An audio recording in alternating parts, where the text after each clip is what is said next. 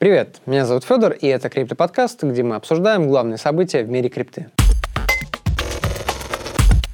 Победа в войне за признание. Именно такой фразой я бы описал то, как сейчас мир финансов меняет отношение к биткоину. На прошлой неделе я уже рассказывал, как на 180 градусов изменилась позиция по биткоину в крупнейших банках JP Morgan и Citigroup. JP Morgan еще в мае говорил, что биткоин это пустышка, а сейчас аналитики банка внезапно разглядели в биткоине большой инвестиционный потенциал и роль замены золота. А Citigroup сделал прогноз, по которому цена биткоина вырастет до сотен тысяч долларов. Теперь вот и директор по инвестициям компании BlackRock Рик Ридер в эфире канала CNBC заявил, что биткоин точно останется и, возможно, даже заменит инвесторам золото в качестве защитного инвестиционного актива. BlackRock это, между прочим, крупнейшая в мире компания по управлению активами.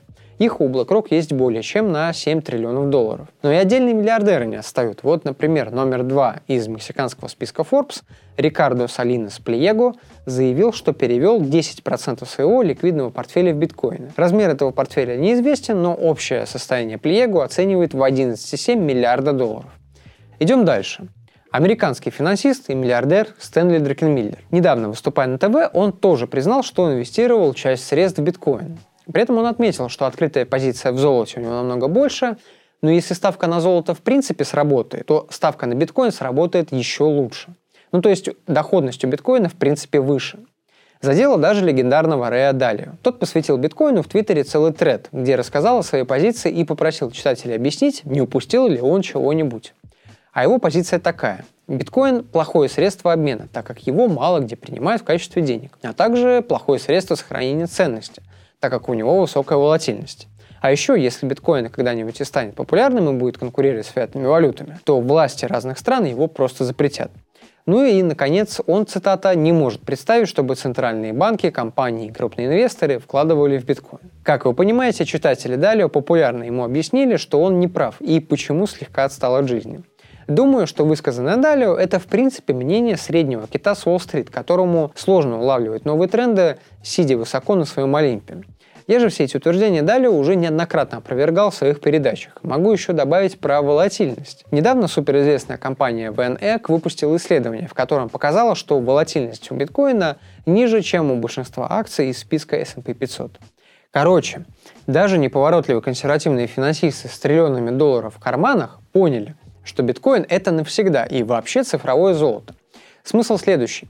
Если вы инвестируете, например, в акции, то в вашем портфеле должно быть хотя бы немного биткоинов, ну, процентов 5-10.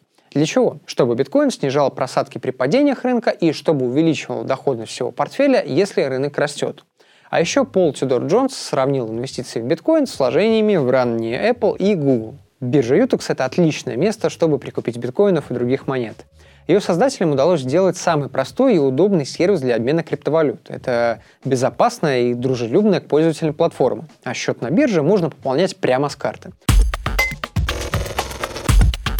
Цена эфира подбирается к 600 долларам. Скорее всего, возьмет и этот уровень. Это связывает в том числе с масштабным обновлением сети. Как я говорил в прошлых выпусках, разработчики эфириума открыли новый депозитный контракт, в котором пользователи должны заблокировать минимум 500 тысяч монет эфира. После этого будет запущен так называемый Beacon Chain. Проще говоря, это начало нового блокчейна эфириума котором будет новый алгоритм консенсуса и куча других плюшек. Так вот, аналитическая фирма CryptoQuant выявила корреляцию между текущей ценой эфира и числом заблокированных монет в этом самом депозитном контракте. Оба показателя двигаются почти параллельно. Сейчас этот контракт наполнен уже почти на 60% от необходимого минимума.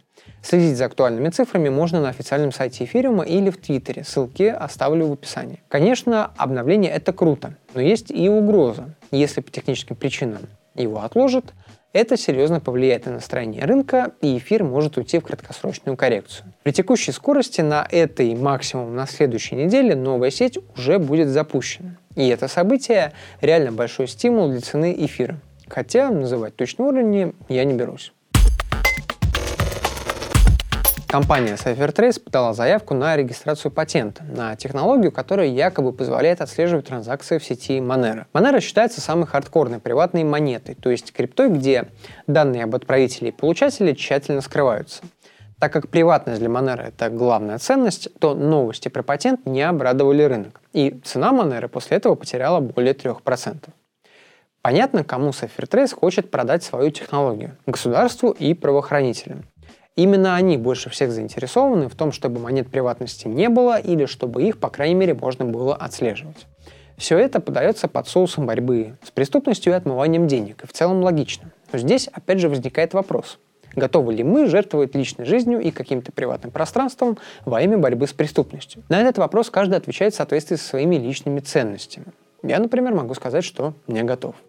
Но так или иначе, эксперты по крипте, с которыми я общаюсь, уверены, что монеты приватности однозначно останутся на рынке, так как занимают узкую, но понятную и актуальную нишу. Насчет отслеживания транзакций Monero, сомневаюсь, что пока это реалистично. Но желающих слишком много.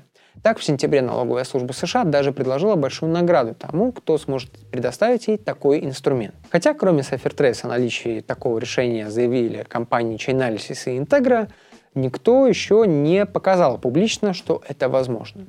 Так или иначе, подобные новости будут и дальше негативно сказываться на ценах приватных монет. Но я не думаю, что те на этом просто закончатся, ведь технологии криптографии и шифрования постоянно развиваются. Так что это будет длинная гонка на опережение. Это был Криптоподкаст. Меня зовут Федор. Спасибо, что слушали и смотрели. Будьте здоровы и до следующей недели.